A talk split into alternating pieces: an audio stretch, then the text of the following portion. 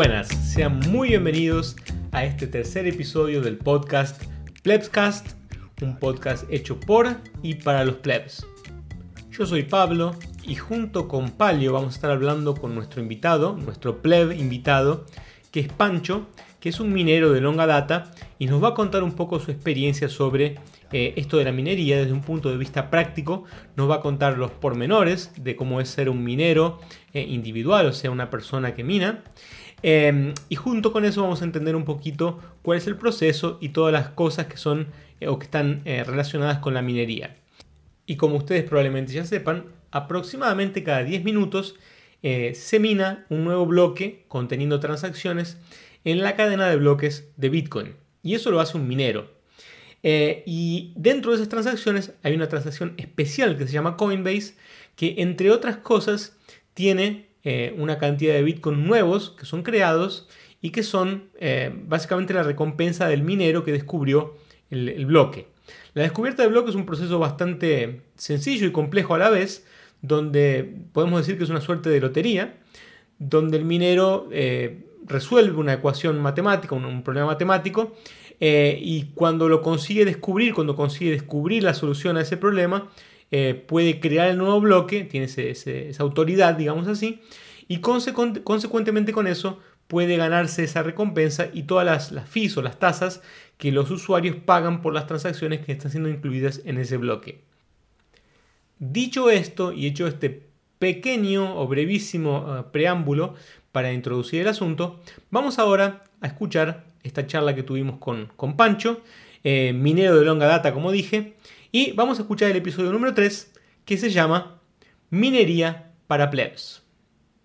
Muy bienvenidos, eh, Palio, y principalmente nuestro invitado, Pancho. Te agradecemos mucho que estés aquí. Sea muy bienvenido. Gracias, un gusto. Gracias, Pablo.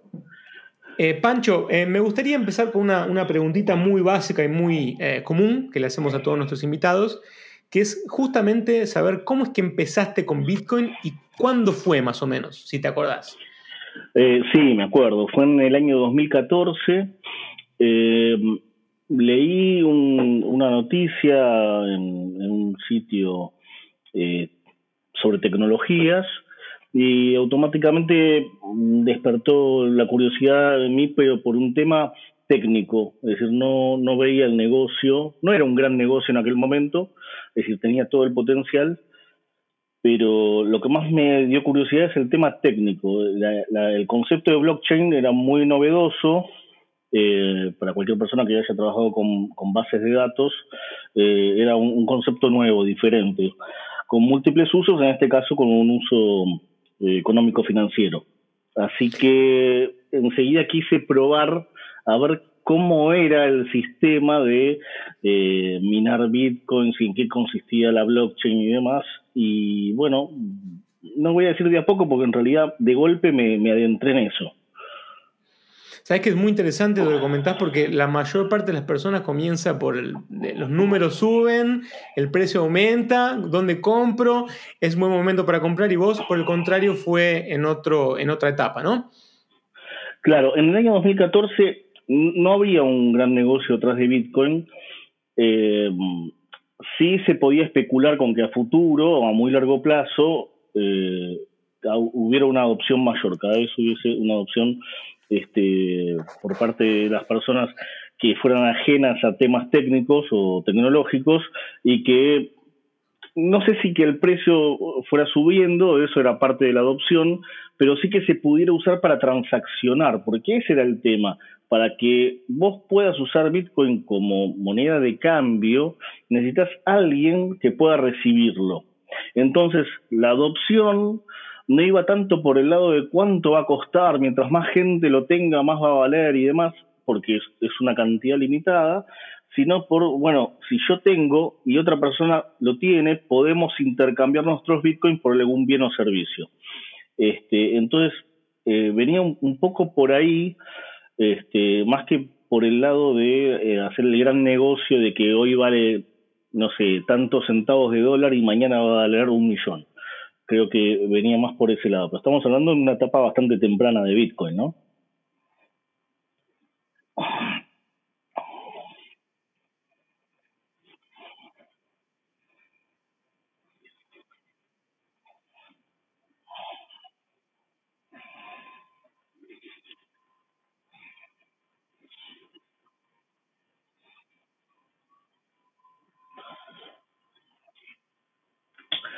Sí, tiene que ver. Justamente yo soy informático, digamos, me, dedico a la informática. He pasado, dentro de lo que es la informática, he pasado por, por diferentes submundos o, rubros. Este, originalmente como, como técnico, este, trabajaba en aquel entonces como especialista en, este, Linux y mantenía mantenimiento y administración de, de un data center cuando empecé con esto. Después tuve algo de lo que era programación, pero en menor medida. A mí mucho programar no me gusta. Este, lo hago, pero no es mi fuerte. Y en realidad casi todo lo que está orientado a la tecnología en algún punto me, me gusta, me seduce, me genera curiosidad. Lo veo, trato de entenderlo y una vez que lo, lo entendí, lo comprendí, algunas cosas me las quedo y las uso y otras las desecho, digamos, ¿no? En el caso de Bitcoin, tenía la particularidad de que mm, era muy interesante desde el punto de vista de la tecnología, muy interesante, y, van a ver que se va a volver cada vez más interesante por el, los múltiples usos de una blockchain. Eh, y aparte tenía la particularidad de esta de poder darte cierta libertad financiera, que también es algo que creo que a cualquiera de nosotros a partir de cierta edad le, empieza a interesar, ¿no? Es decir, cuando ya dejas de depender de tus viejos, ponele. Este, entonces siempre me dediqué a temas de informática este, y por eso estaba muy ligado a todo lo que era el, mundo técnico. ¿Y, cómo es que decidiste empezar a minar? ¿Cómo, cómo, cómo se despertó eso en vos que dijiste, o el clic para decir, bueno, ahora empiezo a minar y esto va a ser para mí? Bueno, ahí está el tema. Eh, lo fácil que era comprar, ¿sí? igual en aquel momento no era tan fácil. Este, yo creo que acá en Argentina y con las herramientas de las que yo disponía, me parece que era más fácil minar que comprar Bitcoin en, aquel entonces. Pero el tema es que el que compra tiene una actitud pasiva frente a, la aparición de Bitcoin. Minar implica ser parte del proyecto. Te guste o no, es eso. Eh, por más que uno mine con la intención de hacer dinero exclusivamente, no, no tenga este, otro fin superior, digamos, este, más altruista, lo cierto es que es parte del proyecto. Y yo lo que quería era ver cómo este, justamente se podía trabajar este, en, el proyecto de forma descentralizada, es decir, lo, lo que ofrecía la blockchain en sí para serte sincero, en aquel momento hice muy poco dinero. Así todo, yo estaba súper preocupado porque mis mineros no dejaran de funcionar este, durante las 24 horas. Y no porque me fuera a llenar de plata a futuro, no pasaba por ese lado. Es decir, podía suceder o no, pero en realidad no, no era lo que más me, este, me, me interesaba. Lo que más me interesaba era eh, contribuir con la red. Si, si, a mí me interesaba el tema cosa, de en, en esa época, estamos hablando de 2014, hace bastante tiempo, relativamente nuevos, ya eh, parecían chicos en cuanto No, no sé bien en ese momento cómo se minaba, me imagino... Que, eh, como hoy bastante parecido, ¿no? Una idea, tomar los números, en el sentido de los, los equipos, obviamente diferentes, pero digo así, eh, si era ese ya o si había eh, mineración GPU, ya vamos a entrar en ese tema. De 30, pero me gustaría saber cuál fue el este, proceso, o sea, cómo hiciste para importar los equipos, eh, para configurarlo, era fácil, era difícil. ¿Cómo es ese proceso de digamos, hoy quiero empezar a minar, ¿cómo hago? ¿Qué es lo que tengo que hacer? O sea, ¿qué es lo que hiciste vos?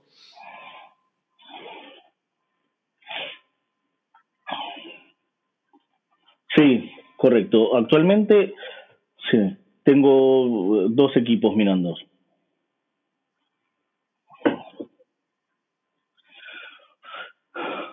No, en, en particular los actuales los compré nuevos, pero de forma local. Eh, eh,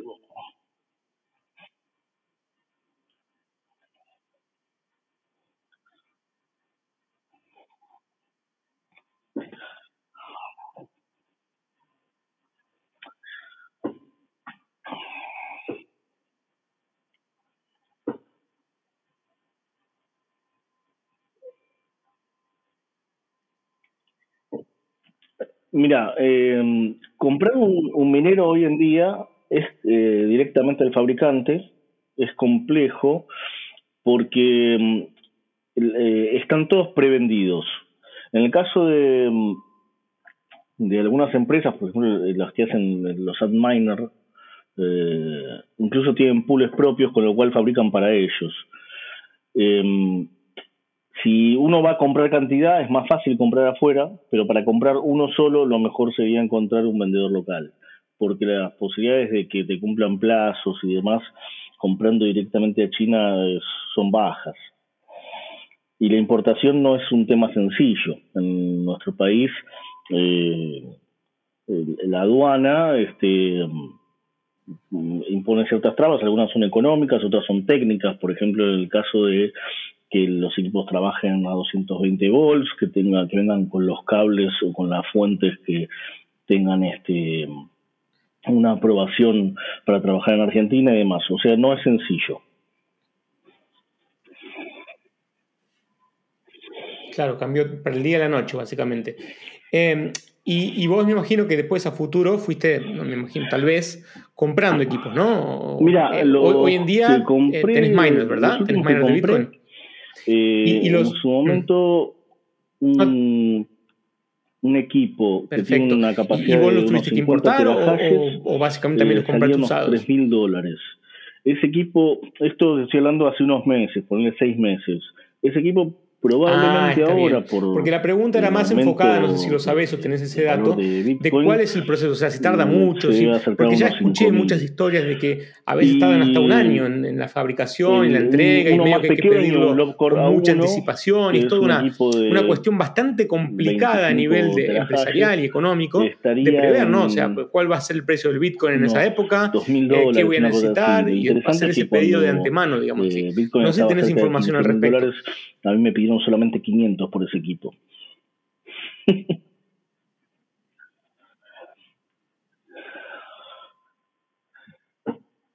sí, bueno, tiene una, perdón, tiene una lógica eso, porque lo que genera es Bitcoin, que en definitiva es dinero. Entonces, el valor del equipo está asociado a cuánto puede generar y en cuánto tiempo uno lo puede llegar a amortizar.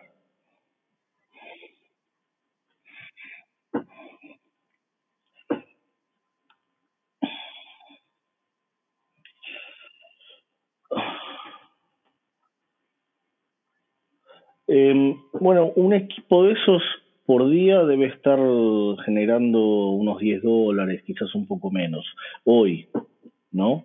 Em, es por esto que los valores de los equipos van fluctuando en función de lo que generan. Si son 10 dólares por, este, por día, uno debería pensar quizás un poco menos, ¿no? Porque ya les digo que va variando con el valor de Bitcoin, pero este, y, y decir una cosa, tengo una duda muy puntual que sé que la respuesta es muy difícil, pero, ¿cuánto cuesta un miner más o menos hoy en día? Sé que debe haber diferentes modelos y precios, pero aproximadamente, para que la audiencia tenga una idea.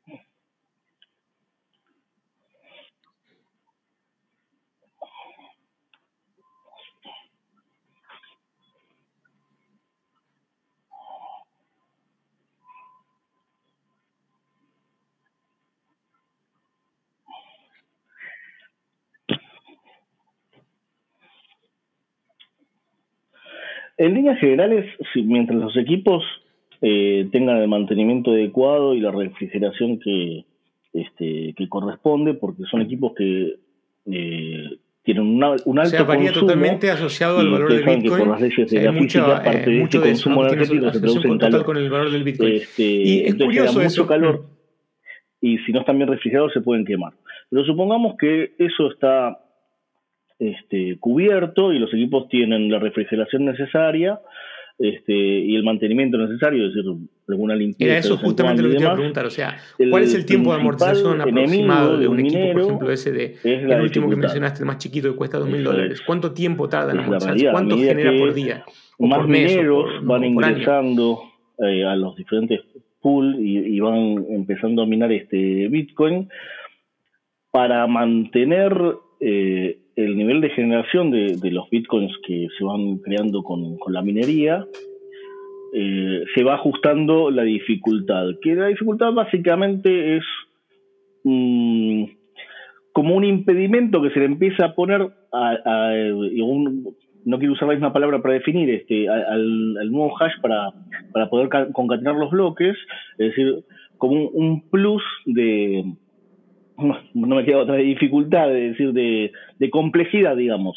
Este, ¿Sabes que eso me, lleva a otra pregunta la potencia con, de un eh, equipo, el, tiempo de vida de los, los equipos, ¿no? Porque eh, este, a medida que van surgiendo nuevos modelos y modelos más eficientes y que lo hacen mejor y más rápido, pero lo cierto eh, los modelos anteriores van quedando, por lo que yo entiendo, por dificultad mayor, va quedando un poco en desuso o bastante en desuso y quería que me expliques un poco esa parte. si es así, un momento cuál es la, vida útil de esos equipos y qué pasa con esos equipos viejos, qué se hace con ellos, sirven para alguna cosa, no sirven para nada.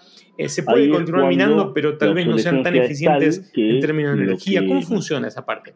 Se hace es darlo de baja al equipo. La fuente del equipo puede llegar a servir, se puede reutilizar en otro equipo más, porque las fuentes son medio estándar este, para, para algunos equipos el resto del equipo no, se va a destrucción, no sirven ni como pisapapeles. Claro, yo he visto, o sea, en esta época de que se minaba, que se mina ahora con GPU, eh, al haber escasez de fuentes acá en Argentina de, las de gamers, eh, empezaron a enchufarlas a las fuentes eh, usadas de los ASIC. Claro, sí. Pancho, te hago, te hago tres preguntas. ¿Te animas a decirnos qué es una SIC, así básicamente? Y después, ¿podés minar Bitcoin hoy con CPU y con GPU? Bien, es, la pregunta es, buena. Eh, ¿Qué es? Básicamente un ASIC es un equipo que tiene un, procesador o un conjunto de procesadores que no es diferente al CPU de una computadora o al GPU de una placa de video. Desde punto de vista conceptual. Pero ¿qué es lo que sucede? Internamente tiene em, una arquitectura con ciertas instrucciones, ¿sí? Que hace que esté optimizado para ciertas tareas. Em, es algo parecido a lo que pasaría con los motores. Por ejemplo, no es lo mismo un motor de un tractor que un motor de un auto o que incluso un auto de carrera todos son motores, pero algunos están preparados, por ejemplo, para otorgar velocidad y otros para otorgar potencia. Entonces un tractor me va a poder este, permitir arrastrar mm, cosas sumamente pesadas, eh, pero nunca va a desarrollar velocidad. Bueno, esto es más o menos lo mismo. Hay una especificación en el chip que hace que las instrucciones permitan realizar ciertas tareas de forma más rápida que otras. Eh, en los CPUs esto lo, podemos ver este, cuando se le agregaron, por ejemplo, hace muchos tiempos, este, instrucciones para multimedia. En una época los, CPUs de computadora no tenían capacidad de procesar este, de forma eficiente eh, música y video. Con las instrucciones MMX de Intel empezaron a tener una este, especialización para eso. Y después empezaron a agregar otras instrucciones, lo mismo que el coprocesador matemático y demás, que se fueron embebiendo en el núcleo. Bueno, acá básicamente, sin ponerme demasiado técnico, es lo mismo. Yo tengo un CPU, un CPU hoy sirve para minar Bitcoin. Lo que pasa es que la probabilidad de calcular un hash antes que otro minero es bajísima. ¿Por qué? Porque por segundo puedo generar este, una cantidad de hashes muy inferior a lo que generaría, por ejemplo, una placa de video, que a su vez es muy inferior a la que puede generar un ASIC.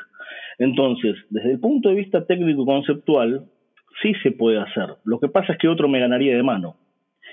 Eh, de hecho, hay algo que se hace con los equipos que son obsoletos, eh, que es dejarlo minando por si de casualidad y por una cuestión casi de suerte encuentra un, un, este, un hash válido. Me gustó mucho la, analogía que hiciste con, el tractor, con el Fórmula 1 o, con otros tipos de autos.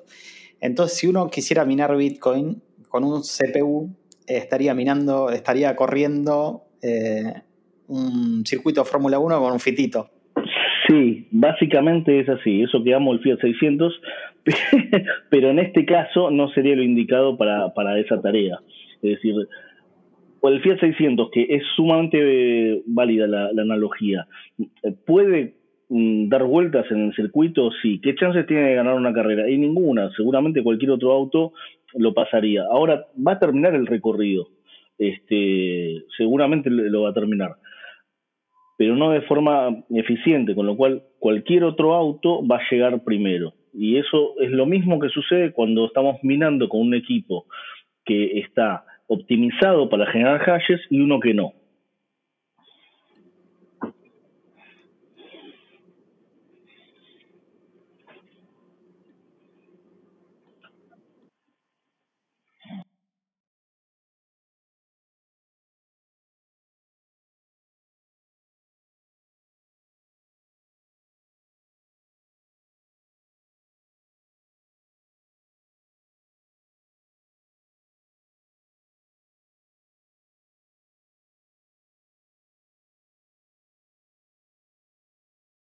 No, hoy la minería de Bitcoin con GPU ya está descartada.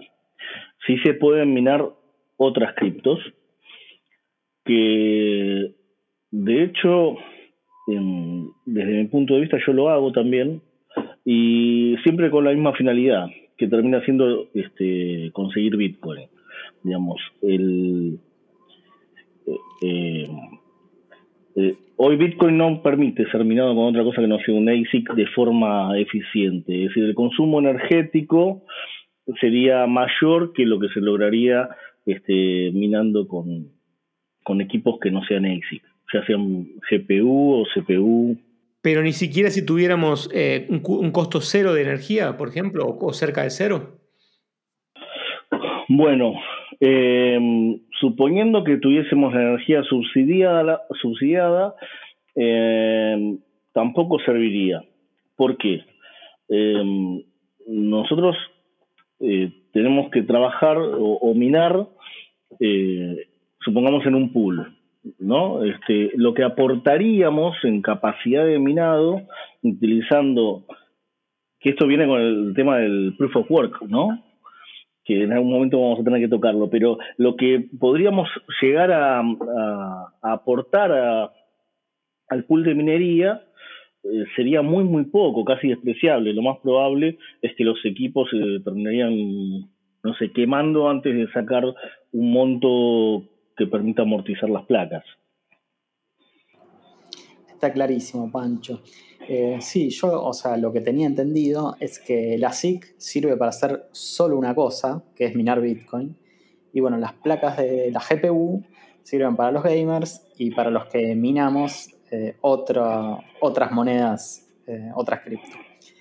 por eso nos ganamos el odio de todos los gamers de la galaxia, porque les, les pumpeamos el precio de la GPU hasta el infinito, to the moon.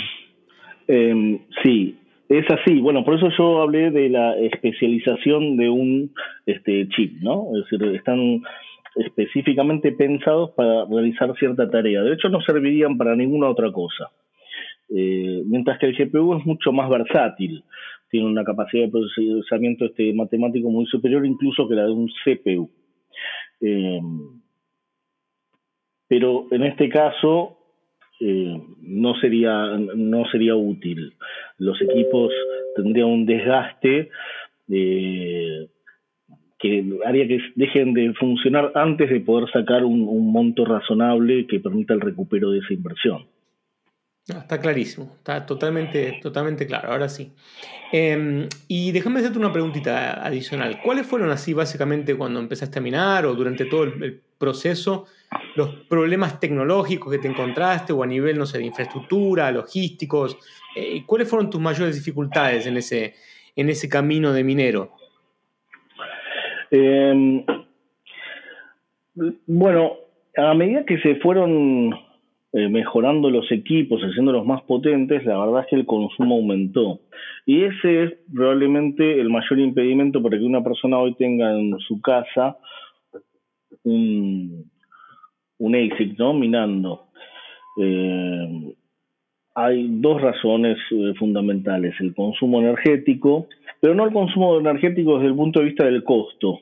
¿sí? Supongamos que el consumo energético está contemplado dentro de lo que eh, rinde el ASIC, eh, sino desde el punto de vista de la instalación eléctrica propia de una casa. El consumo es tal que probablemente la instalación normal de una casa o un departamento no, no soportaría ese consumo. Eh, esa es una de las principales limitaciones, una instalación eléctrica robusta y acorde al consumo que va a tener él o los equipos. Y el otro problema, que para mí es eh, el principal hoy en día, es el ruido que generan, la cantidad de decibeles que genera un ASIC. Eh, hoy es equiparable, si tuviese que explicárselo a alguien que no, que, que no sea una buena idea, a tener una aspiradora permanentemente funcionando debe andar por ahí el, nivel de volumen. Tremendo, tremendo. Pancho, esto me lleva a preguntarte, eh, ¿no tendrás los equipos en tu casa o no? ¿Cómo te manejas? No, no, no, no los tengo, no los tengo en casa, los tengo en un lugar que está preparado, este, no insonorizado ni nada por el estilo, pero eh, digamos que es un lugar aislado que no, este, donde no molesta el ruido, y la instalación eléctrica es acorde, digamos. Es decir, cuando digo acorde es los cables tienen este, permiten un, un, consumo mayor que lo que usaríamos en una en una casa normal, digamos, ¿no? Pero el tema ruido hoy probablemente sería la limitación para la mayoría de nosotros, porque la instalación eléctrica se puede llegar a adecuar, pero lograr un lugar que esté insonorizado y a su vez eh, tenga una ventilación razonable es, difícil. ¿Por qué?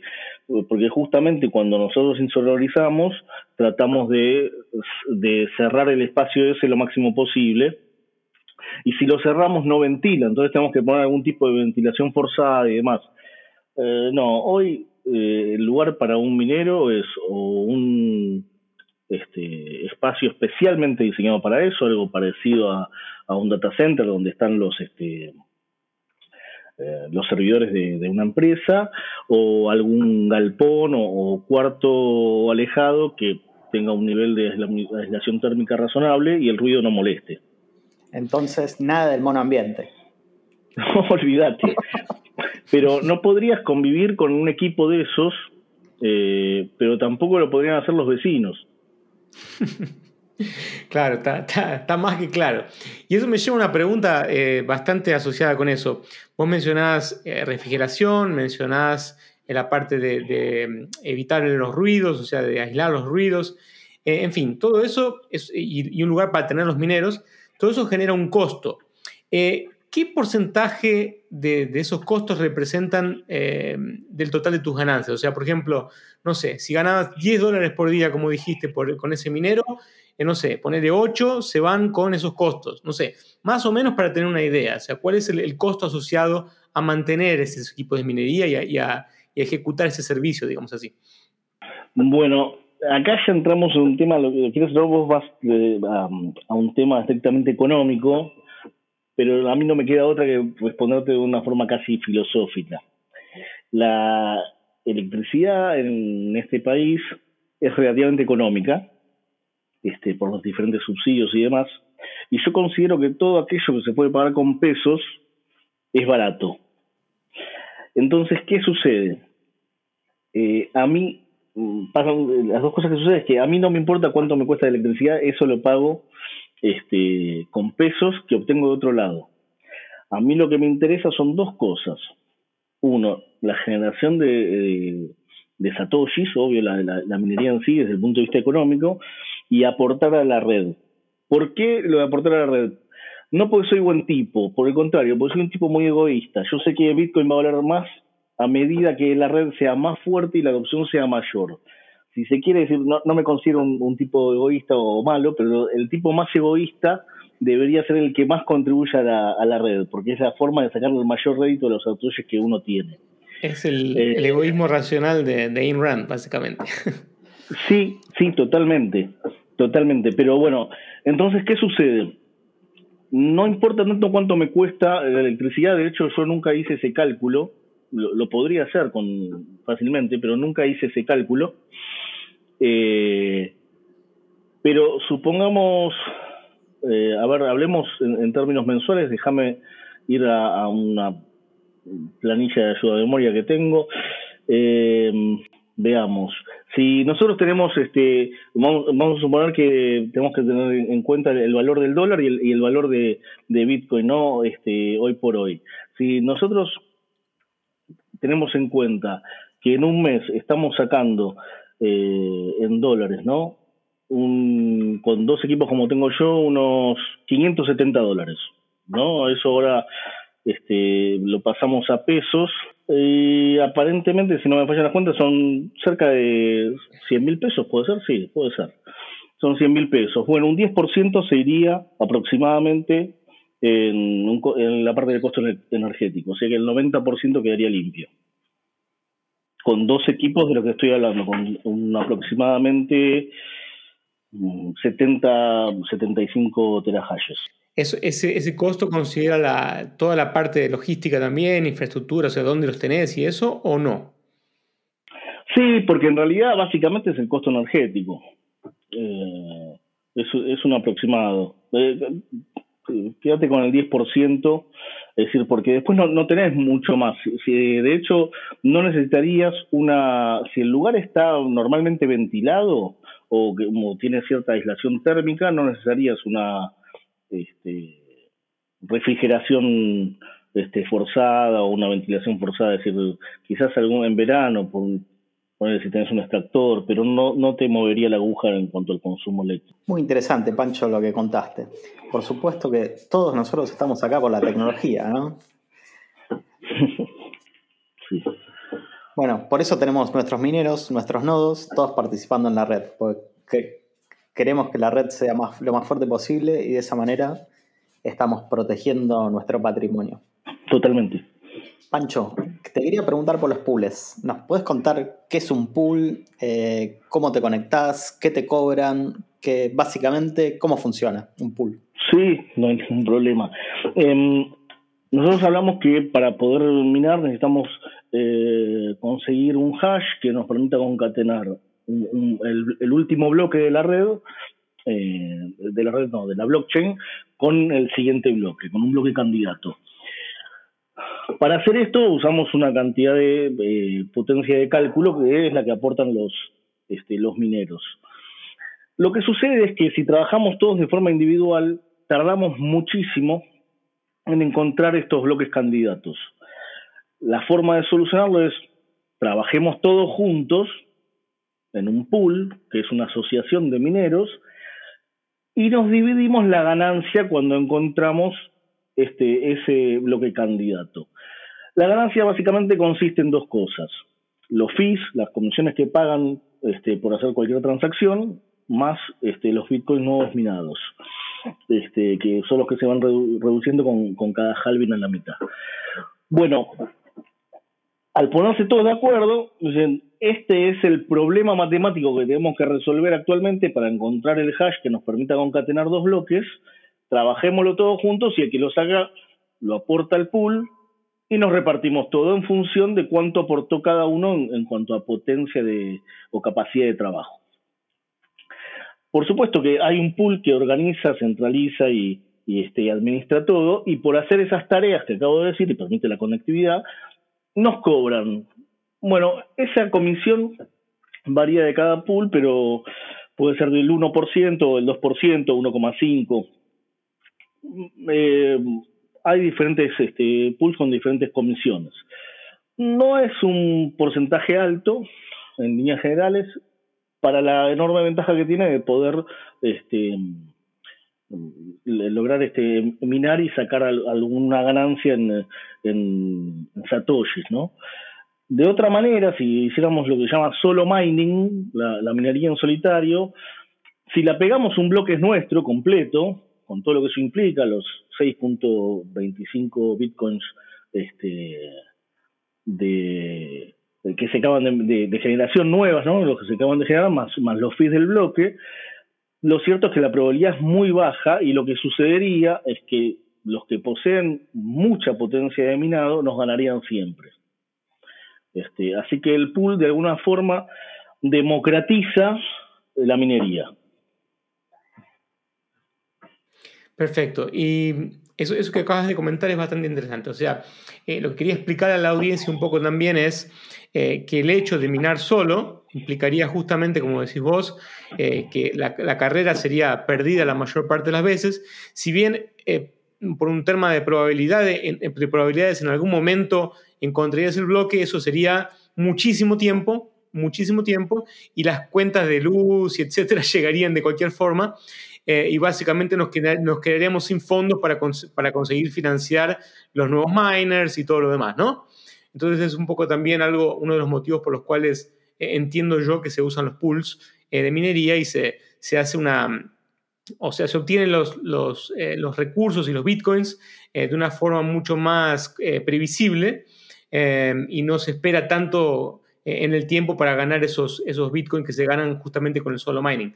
Ahora, te quería hacer una pregunta un poco específica relacionada a eso.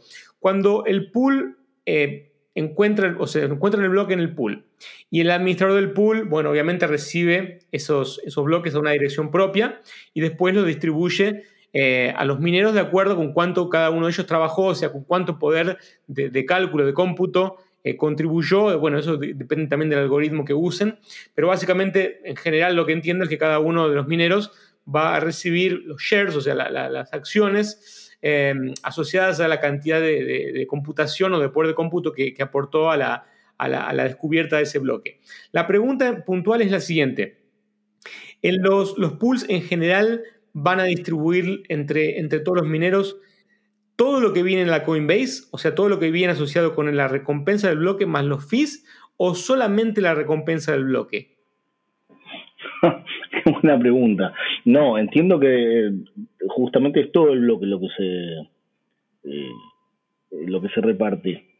Pero la verdad es que me estás haciendo dudar. Eh, porque te explico, te explico por qué la duda. Em, eh, si vos te conectás a un, a un pool como es Slash Pool, en este momento tenés cerca de 120 mil este, mineros conectados. ¿sí? Eh, te dice más o menos cuál es el porcentaje de poder de, de cómputo que estás aportando al pool y en función de eso te pagan. Si yo hago el, el cálculo por bloque, eh, alguna vez lo hice, este, justamente por esta pregunta, entiendo que eh, lo que te va a dar es, por bloque, el bloque, viste que lo podés ver en cualquier explorador de, la blockchain online, eso no es ningún problema, este, te va a decir cuáles son las comisiones que contiene el bloque y sabemos que tenemos este 6.25 bitcoins este, que se generan ahí. Entiendo que se paga las comisiones más los 6.25. Eh, pero hace rato que no lo verifico eso, mm, así que podríamos llegar a verificarlo nuevamente. A ver si te están robando. no, no es broma, es broma. Eh, ¿Y cada cuánto te pagan las, las comisiones o, las recompensas? Porque yo entiendo que bien, si bien los, los, pools pueden, eh, obtienen la, o pueden gastar la ganancia a partir de, de las 100 confirmaciones, eh, no sé si eso es automático, o sea, después de la confirmación 100 ya distribuyen las ganancias o eso se hace en un, plazo diferente con los miners. No, por lo general casi todos los, los pools tienen un threshold al que tenés que alcanzar que puede ser modificable, eh, donde establecen un mínimo. Por ejemplo, eh, en el pool donde estoy yo, el Dash Pool, el mínimo es un centavo de Bitcoin. Ese es el mínimo para hacer el pago. ¿Sí? Es decir, te van sumando a tu cuenta, entre comillas cuenta, este, cada este, pago por bloque descubierto, y una vez que la sumatoria de esos pagos y que ya están confirmados, ¿no? Es decir, cuando uno encuentra, se considera, este pool en particular lo considera confirmado a partir de las 100 confirmaciones en, en la red, este, cuando se llega a un centavo de Bitcoin, recién ahí hacen eh, la transferencia a la billetera que uno haya especificado. Perfecto. Y vos dijiste que vos estás en Nice Hash, ¿o no? Eh, ¿Cuál es el que dijiste? Slash Pool. es, ah, el primer pool. es el primer pool de minería que, existió, tengo entendido. Este, mucho para elegir en el año 2014 no había, siguió funcionando, funciona bien, este, así que nunca me fui.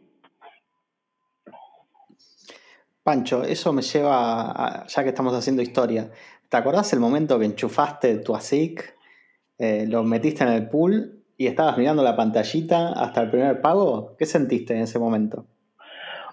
Mira, em, mucho no me acuerdo, pero sí creo que las primeras veces, por ansioso, pensaba que no funcionaba, porque em, por alguna razón no, es que uno descubría un, nuevo bloque este, cada 10 minutos. Eh, pasa más o menos lo mismo que sucede hoy y tiene lógica. Un bloque sale aproximadamente cada 10 minutos, ¿no? Este, entonces, en mi ignorancia, yo enchufaba el, equipo, corría el programa que se llamaba CG Miner, me acuerdo, y claro, a los dos o tres minutos no había pasado nada, no, no, hacía nada el coso ese. Bueno, no, tenía que dejarlo un poco más este, para empezar a ver que, que algo se encontraba, que los hashes este, salían y demás. Así que mm, este, la verdad es que las expectativas eran enormes de saber cómo funcionaba eso. Después me fui enterando. Pero al principio yo me acuerdo perfectamente que lo primero que pensé es, esto no me están dando. Es decir, ya enchufé todo y esto no anda. Es, normal, me parece que esa ansiedad la tendríamos todos, así que está muy justificada. Pero después, cuando funcionó la primera vez y viste los primeros Satoshis, ¿qué, pensaste? ¿O no pensaste nada en el momento? Eh, no, sí, eran centavos, realmente eran centavos. Otra vez, mi interés no estaba por, lo, por el lado económico. De hecho, después lo que me sucedió a tal punto fue eso, y esto ya lo, lo he comentado alguna vez, durante unos años me olvidé de que los tenía, porque no, no valían. Una vez que yo este, logré entender cómo funcionaba la blockchain y el sistema de, minería, de, de, pools y demás, este, había satisfecho mi curiosidad técnica y la parte económica no era realmente eh, lo que más me interesaba en ese momento. Así que si me preguntás si me interesaba ver cuánto valía, yo sí, un poco, pero era más por el lado de la adopción, digamos, ¿no? Es una cosa así. ¿Y qué se podía hacer? Me, acuerdo que las primeras transacciones en Bitcoin eran históricas y se mencionaba incluso en algunas páginas especializadas o en diarios que se había hecho tal o cual venta este, o se había vendido tal cosa en, en bitcoins y era algo muy, pero muy prometedor. Nuevo, con un potencial enorme, este, y eso era lo, que interesaba, ver si ese potencial iba a llegar a desarrollarse o no. Entonces, eh, la verdad es que me, me, interesaba verlo más por el lado de la adopción, es decir, si subió el precio es porque más gente lo está este, adoptando que por decir eh, me estoy haciendo rico en cómodas cuotas. Esto me lleva a hacerte una pregunta, esto, toda este, esta historia que estás contando, eh, que tus motivaciones principales no fueron económicas, me lleva a hacerte una pregunta muy, muy eh, necesaria que es, ¿vos sos Satoshi Nakamoto? me, me, encantaría, yo no creo eh, bueno, hay, hay muchísimas teorías al respecto. No creo que Satoshi Nakamoto sea una sola persona. Yo creo que si analizamos desde el punto de vista técnico este, todo lo que es Bitcoin, la blockchain y demás, eh, si lo pensó una sola persona, es posible, por supuesto, este, un genio total. Yo creo más en la idea de un grupo eh, atrás de un seudónimo, ¿no? Esa es la, la visión que, que tengo yo este, sobre quién puede ser Satoshi Nakamoto, que creo que no es quién, sino quiénes. Sí, al final somos todos Satoshi Nakamoto, excepto Craig Wright. sí, un poco, un poco somos todos. Ah, em, em, muchas veces lo he dicho, nosotros en este momento, más allá de que yo tengo una confianza plena en Bitcoin, eh, creo que estamos haciendo historia. Podría pasar que dentro de 100 años o, 130 años, cuando suceda el último halving, este, capaz que Bitcoin ni siquiera hace una moneda, capaz que, pero que estamos abriendo un nuevo mundo a todo lo que es la economía y las finanzas, brindándole una oportunidad enorme a gente que de otra manera no, no podría tener cierta libertad financiera, es una realidad. Es decir, otra vez, no, me quiero poner ni filosófico ni, ni, emotivo con esto, pero sí es cierto que en este momento estamos haciendo historia, quienes estamos atrás de, las criptomonedas y sobre todo de Bitcoin, que fue la, pionera. Eh, eso tiene un valor que va mucho más allá de cuánto puede llegar a valer Bitcoin. Coincido, Pancho, coincido con vos. Coincido que estamos en un. O sea, qué buen momento para vivir lo que estamos haciendo con Bitcoin. Es, impresionante. Te quería preguntar, ya que eh, pasaron, pasaste varios halvings con, tu, con tus mineros, eh, ¿cómo fue evolucionando eso? ¿Qué te sucedió en los halvings? ¿Cómo, qué, nos puedes contar? Mira, eh, los, los halvings básicamente lo que hacen es reducir a la mitad la emisión de los nuevos bitcoins. Cuando esto sucede, la minería pierde parte de la rentabilidad. Lo mismo sucede con eh, la dificultad. ¿Cuál es la, importancia de esto? La, eh, si, la dificultad no se va ajustando y los halvings no va sucediendo, obviamente la emisión de Bitcoin sería eh, rapidísima y eso atentaría contra el valor de la moneda. Es decir, habría una sobreoferta en el mercado, una demanda que no podría satisfacer esa sobreoferta y el valor de, la moneda como tal eh, tendería a la baja. Por otro lado, este, al ser este, digamos, al reducirse esa nueva emisión, mucha gente al verlo antieconómico va a dejar de minar. Cuando dejan de minar, lo que sucede acá para compensar eso es que baja, o bajaría, ¿no? En teoría, este, la dificultad que se va autoajustando. Entonces, de esa forma, entre las dos cosas, lo que se consigue es que el, el minado de bloques sea estable y que siga saliendo un bloque cada 10 minutos aproximadamente. Así que si vos pensás en, cómo está hecho el sistema, eh, es, es una obra de relojería increíble. Sí, es impresionante el, el laburo y la cabeza que hay ahí atrás.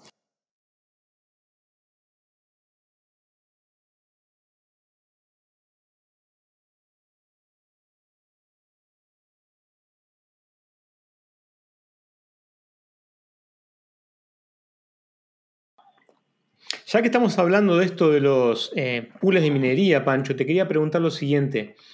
¿Qué informaciones te piden para participar? O sea, yo compro mi minero, lo importo, lo tengo en casa, lo instalé o en casa, donde sea, ¿no? Lo instalé, lo tengo todo listo para empezar a funcionar.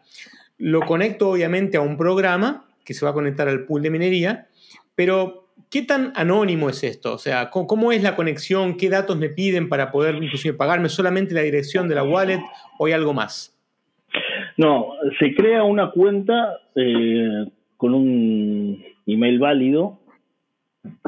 Eso igual no, tiene por qué este, ser un, problema en cuanto a la privacidad.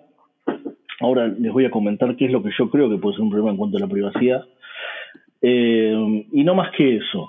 ¿sí? Podría ser un, email que saquemos eh, de cualquier empresa que los provee de forma gratuita, sin que haya un, un, nombre completo o que en el mismo email esté puesto el DNI de alguien, y eso sería todo. Por supuesto, tienen que saber a dónde pagar, por ende, este, una, una dirección válida tiene que haber. Lo que yo creo que puede llegar a atentar, es decir, nadie lo pide, pero que puede llegar a atentar contra la privacidad este, o el anonimato, más que la privacidad de una persona, es que claramente cada minero está conectado a Internet desde una dirección IP. Por supuesto, se podría usar un proxy y demás.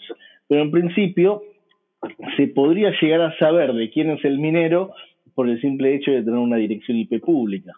Este, em, cuando lo tenemos en una casa sabemos que las direcciones IP son este, eh, son este no me sabía palabra, no, son asociadas, asociadas al, usuario. Eh, perdón, dinámica es la palabra, perdón. Eh, sabemos que las direcciones IP son, son dinámicas, pero son dinámicas dentro de cierto rango, con lo cual podríamos asociar a un minero con una persona.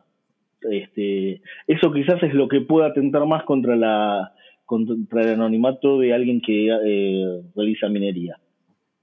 Sí, en realidad, desde ese punto de vista, lo mismo vale para los nodos, ¿no? Entonces, eh, de cierta forma, por eso en el caso de los nodos se, recomienda mucho usar Tor eh, para, tener un poco más de privacidad y que, digamos, si el IP que se usa pueda ser cualquiera. Claro. Sí, sí, sí. Pero no tenemos la opción de Tor en, en estos mineros, al menos no. Pancho, este, este éxodo de China, cuando cayó el hash rate un 50%, eh, ¿Cómo te vino? ¿Te vino bien? Bueno, sí. Eh, mm, de hecho, mm, generó una ganancia extra porque se ajustó eh, velozmente la dificultad y los equipos que yo tenía minando empezaron a rendir más. Con una dificultad menor mm, teníamos este un rendimiento mayor, es, lógico. Pero, a ver, y eso sabíamos que iba a durar poco.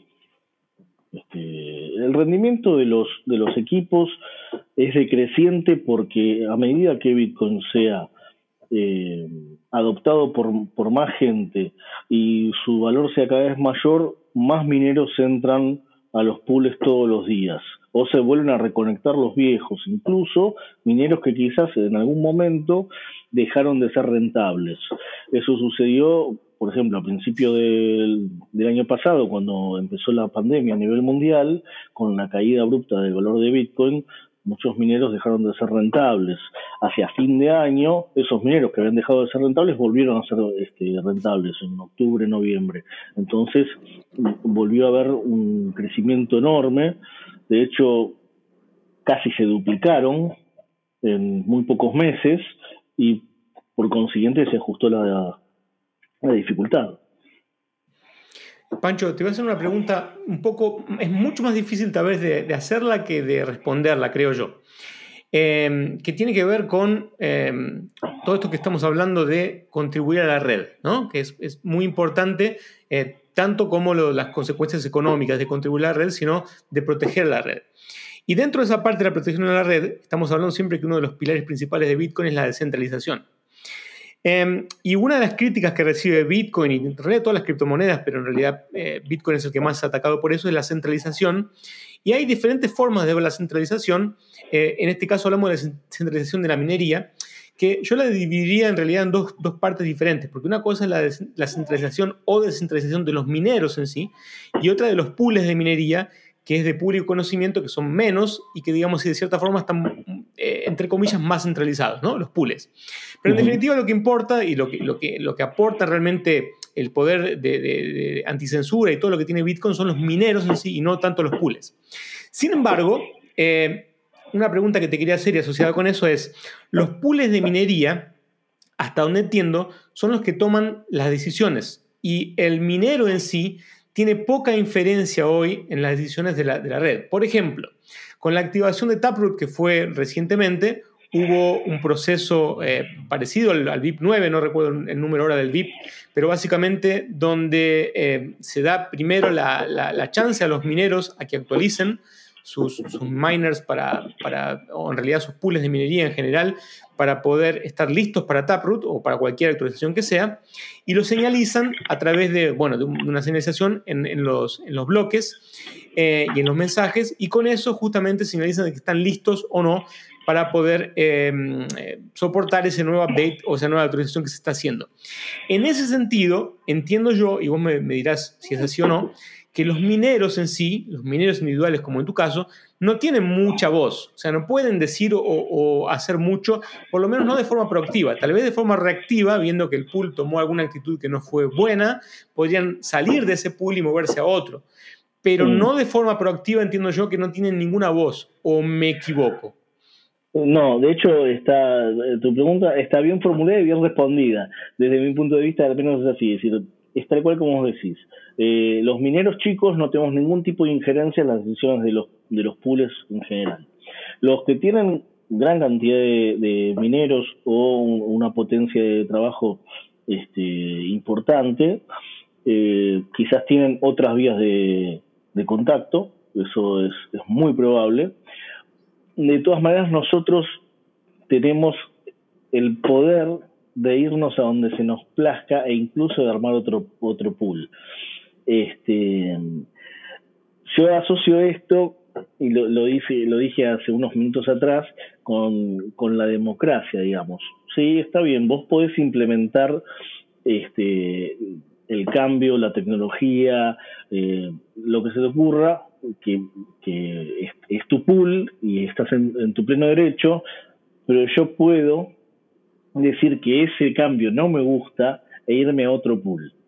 Es decir, pueden aumentar sus fees también, es decir, vos vas por un, tema técnico de evolución propia de lo que sería el Bitcoin y sus protocolos. Pero podría ser otro tipo de decisión que tomen de forma unilateral.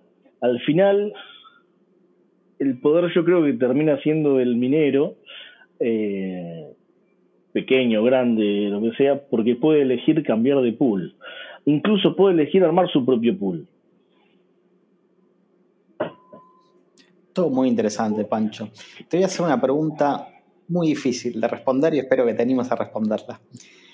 Es el año 2140, se acaba de minar esta semana el último Bitcoin y ahora, ¿qué hacemos? ¿Cómo sobrevivimos? Bueno, la minería siempre va a subsistir a través de los fees. Eso está muy bien pensado. Es decir, no tenés nueva generación de, bitcoins, pero tenés fees. Em, los fees también se van, el mercado los autorregula. Eh, o sea que eh, por ese lado no debería haber un, problema. Eh, estamos en el año 2140, tenés que seguir minando para poder seguir agregando bloques a, la blockchain. En ese sentido no cambia mucho. El valor de Bitcoin vamos a suponer que es muy importante. Es decir, cualquier multimillonario va a tener quizás uno, dos, tres centavos de Bitcoin como, como mucho. Este, es lo que yo me imagino.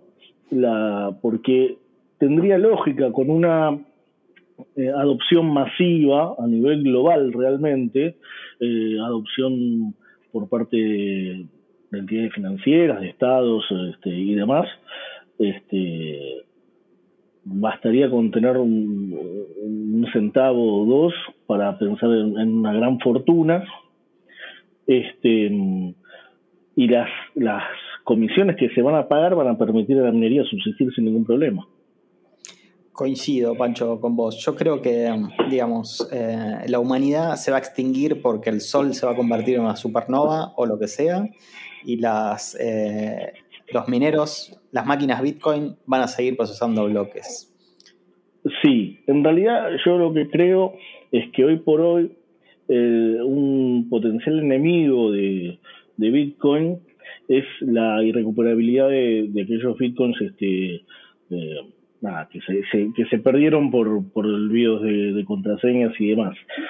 Em, sí, que en realidad no están perdidos, digamos, están, son parte del supply, no es que uy, no hay más estos bitcoins, están ahí, no se mueven. Eh, no, no, estamos de acuerdo, pero son inutilizables.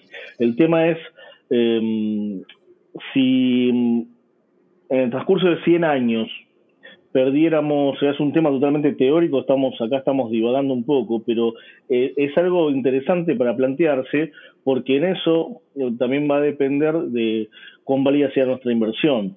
Si de los 21 millones teóricos que establece el protocolo se perdieran la mitad, entonces nosotros sabemos que eso debería hacer que el valor aumente. Pero si el valor aumenta a tal punto, una de las actualizaciones que vamos a tener es que los ocho ceros en la mantiza de, Bitcoin, ¿no? Este, no van a ser suficientes. Sí, ahí habría que hacer un soft fork y agrandar eh, de 8 para atrás. Exactamente. Este, por eso son todas cosas que van a ir sucediendo, las vamos a ir viendo. Este, bueno, no sé si, si eh, nosotros lo estamos llevando al extremo porque estábamos hablando de lo que creemos que va a suceder en el año 2140 y la futurología es difícil, ¿no? Más con algo tan... Si se ponen a pensar lo que evolucionó en 10 años Bitcoin, tratar de predecir lo que va a ser el año 2140 realmente es hablar casi de ciencia ficción para mí. Pero bueno, son todas cosas que debería ir planteándose este, en la comunidad porque van a ir apareciendo eh, algunos este, obstáculos, no, insalvables, sino que, que puedan llegar a ir frenando la, adopción. A medida que nos vayamos adaptando y que el protocolo se vaya mejorando, esto va a ser cada vez más útil y más este, solicitado por la gente. Yo te quiero agregar ahí, en el año 2140, las formas de generar energía. Seguramente eh, vamos a tener energía mucho más barata eh, debido a que, digamos, eh, los mineros van a estar buscando las fuentes más eficientes de energía constantemente y eso va a hacer que el capitalismo las cree. Em, bien, no solamente vamos a tener energía más barata, porque eso viene sucediendo hace más de 100 años. Eso es una realidad y es totalmente innegable.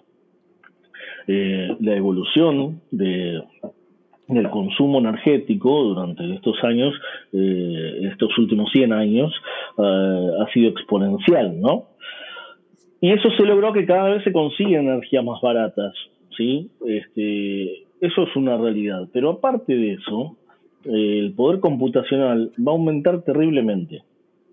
Va a aumentar terriblemente. Esa combinación va a ser que una criptomoneda como Bitcoin eh, logre ser eh, adoptada pero de forma totalmente masiva. Bien.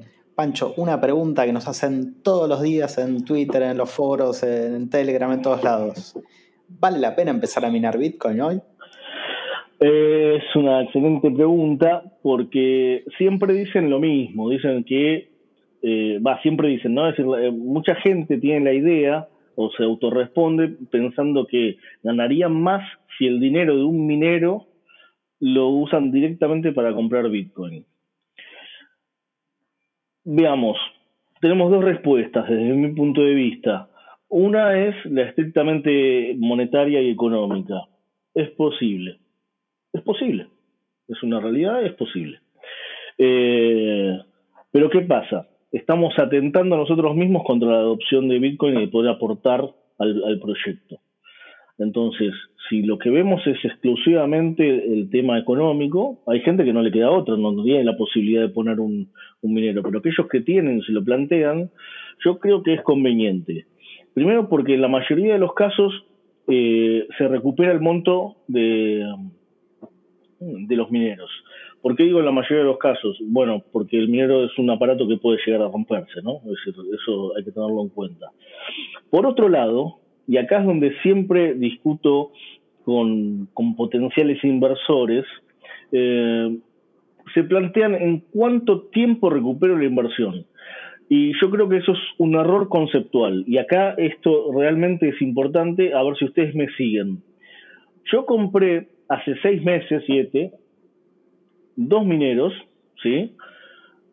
En dólares por 3.500 dólares. Si hoy los quisiera vender usados, sacaría mucho más de eso, ¿sí? ¿Dónde está la necesidad de hacer una amortización de, de mis 3.500 dólares? No existe, es una mentira. Es, es porque lo que yo estoy vendiendo no se consume ni se destruye con el uso. ¿sí? No es lo mismo que si yo este, comprara, eh, no sé, productos alimenticios, donde, claro, compro una docena de huevos, la vendo y ya no tengo más la docena de huevos. No, yo compro un minero, lo uso, lo uso todo un año, ahora quiero venderlos para poder comprar un modelo mejor y lo vendo lo mismo o más o tengo un recupero muy cercano a lo que yo este, invertí originalmente. Entonces, la realidad es, sí, te conviene, porque lo único que hiciste es cambiar los dólares de forma. Es decir, en vez de tenerlos en papel billete, ahora los tenés en un minero, siguen representando los, los mismos 3.500 o más, y encima te está dejando un ingreso este, pasivo mensual. y el hecho de que sea pasivo no es un tema menor, porque yo mientras eh, en este momento están generando y contribuyendo a la red y demás, estoy teniendo este, este espacio con ustedes y este momento con ustedes ahora, sin que tenga que prestarle atención al minero en sí. Entonces, lo cierto es, toda esta, esta introducción que les hice la respuesta corta es sí, claro que te conviene. Si lo único que estás haciendo es cambiar de forma esos dólares, cuando los quieras recuperar, lo más probable es que puedas hacerlo, salvo que, que ocurra algo al minero, que se rompa, pero lo más probable es que lo puedas hacer. Lo más probable es que a medida que aumente el valor de Bitcoin, esos dineros valgan más. Es altamente probable que vendiendo los usados este, saques un importe mayor al que, al que invertiste y encima te fue dejando mes a mes un ingreso.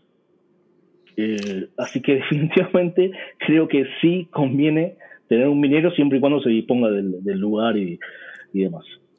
Sí, tal cual. Veo, o sea, mientras el precio de Bitcoin suba, ese minero va a ser más líquido, pues lo vas a, alguien lo va a demandar más rápido. Eh, así que tenés razón, es un, o sea, Yo le agregaría algo. Perdón, Palio.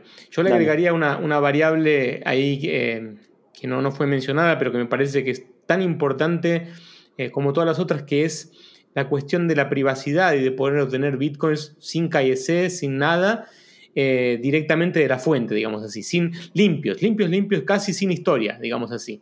De la Coinbase directamente para nuestra wallet, eh, y eso me, me parece que tiene un valor importantísimo para muchísima gente eh, y que tiene que ser también ponderado a la hora de calcular todo esto que estamos viendo, todas estas variables que estamos viendo, económicas y no económicas. O sea, me parece que eh, pasa mucho por ahí también, ¿no?